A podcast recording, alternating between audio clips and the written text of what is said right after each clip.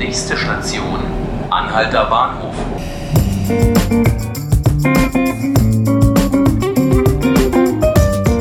Hallo liebe Zuhörerinnen und Zuhörer, mein Name ist Markus Lücker und Sie hören 5 Minuten Berlin, den Podcast des Tagesspiegels. Bei uns geht es heute um den Hafen, eine von Berlin-Schönebergs bekanntesten Schwulenbars, die nun womöglich nach 28 Jahren schließen muss. Zunächst wollen wir aber schauen, was uns heute und am Wochenende sonst noch so erwartet.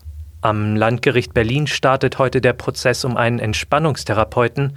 Die Staatsanwaltschaft wirft dem 45-Jährigen vor, Patientin sexuell belästigt zu haben. Von insgesamt 18 Übergriffen ist die Rede. Teilweise soll es im Behandlungsraum auch zu Vergewaltigungen gekommen sein. Ein Urteil ist bis Mitte Februar zu erwarten. Weiter geht es mit der CSU. Nach dem gestrigen Auftakt treffen sich auch heute wieder die Bundestagsabgeordneten der CSU für ihre Winterklausur in Seon.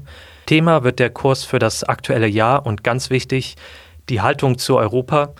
Im Mai steht ja bekanntermaßen die Europawahl an und die CSU geht mit einem eigenen Kandidaten für das Amt des Kommissionspräsidenten an den Start. Auf der Tagung gibt es heute einen Termin mit Irlands Premierminister Leo Varadkar, der über die Folgen des Brexits spricht. Am Samstag trifft dann CSU-Landesgruppenchef Dobrindt auf Annegret Kramp-Karrenbauer. Mal sehen, wie die beiden sich so verstehen. Wenn es ganz mies läuft, können die beiden natürlich auch rausgehen und Vögel zählen gehen. Das ist jetzt nicht einfach bloß ein Quatschvorschlag von meiner Seite. Der Naturschutzbund NABU ruft nämlich heute von Berlin aus zu seiner bundesweiten Mitmachaktion auf. Achtung, jetzt kommt so ein bisschen Hollywood-Feeling. Das Ganze heißt die Stunde der Wintervögel. Leute sollen über das Wochenende rausgehen, Kleiber, Kohlmeisen und so weiter zählen und dann die Daten dem Naturschutzbund melden. So soll ein möglichst genaues Bild über die Vogelbestände auf Dörfern und in den Städten entstehen.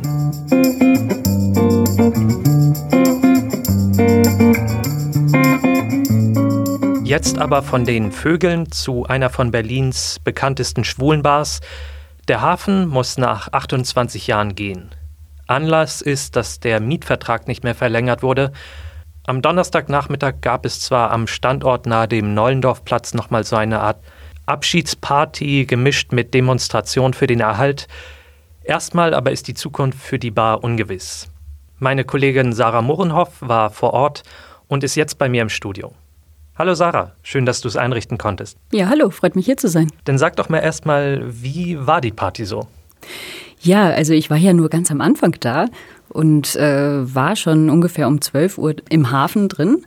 Und ja, erstmal war alles dicht, also die Jalousien waren runter und äh, es wurde eigentlich auch noch niemand reingelassen und um 13 Uhr dann gingen die Jalousien auf und es hieß, jetzt lassen wir die Meute mal rein und tatsächlich warteten da irgendwie vor der ähm, vor dem Glasfenster, wo auch überall Solidaritätsbekundungen waren, warteten tatsächlich schon ich weiß nicht, 20, 30 Menschen, die wirklich rein wollten und mhm. feiern wollten, anstoßen wollten. Mhm, das war ja dann insgesamt, glaube ich, eine größere Gruppe nachher. Also es, war, es blieb ja, glaube ich, nicht bloß bei den 20 und 30 Leuten.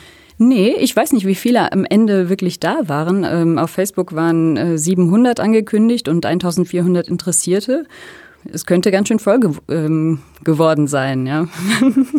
Sie haben auch draußen noch gefeiert. Es gab einen Glühweinausschank. Äh, freut mich. freut mich, dass du einen guten Nachmittag gestern hattest.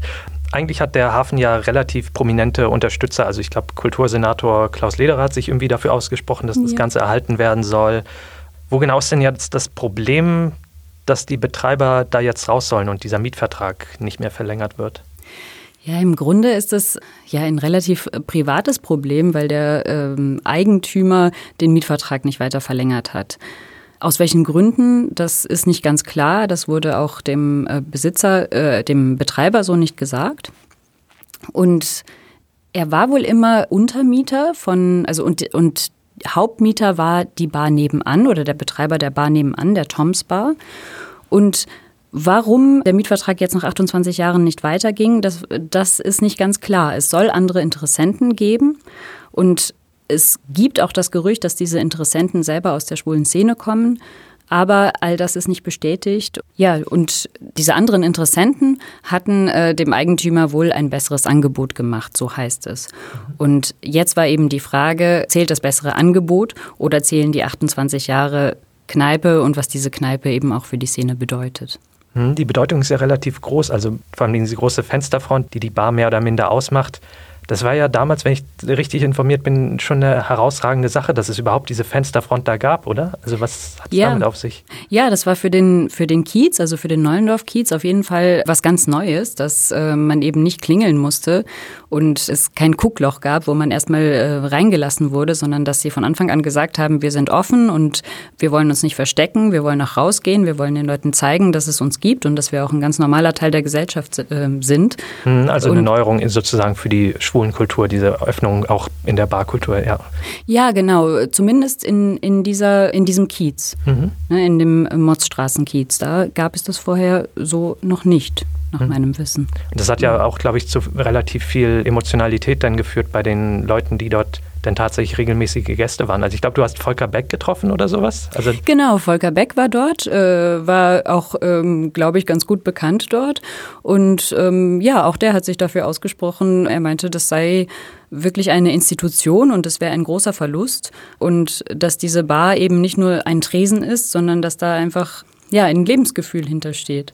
Okay, ja, vielen Dank für deine Einschätzung, Sarah. Ja, danke.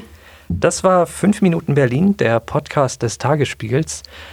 Vielen Dank, dass Sie eingeschaltet haben. Falls Sie uns nicht verpassen wollen, unsere nächste grandiose Folge, dann können Sie uns gerne abonnieren auf Spotify und iTunes. Mein Name ist Markus Lücker und ich wünsche Ihnen noch einen schönen Tag.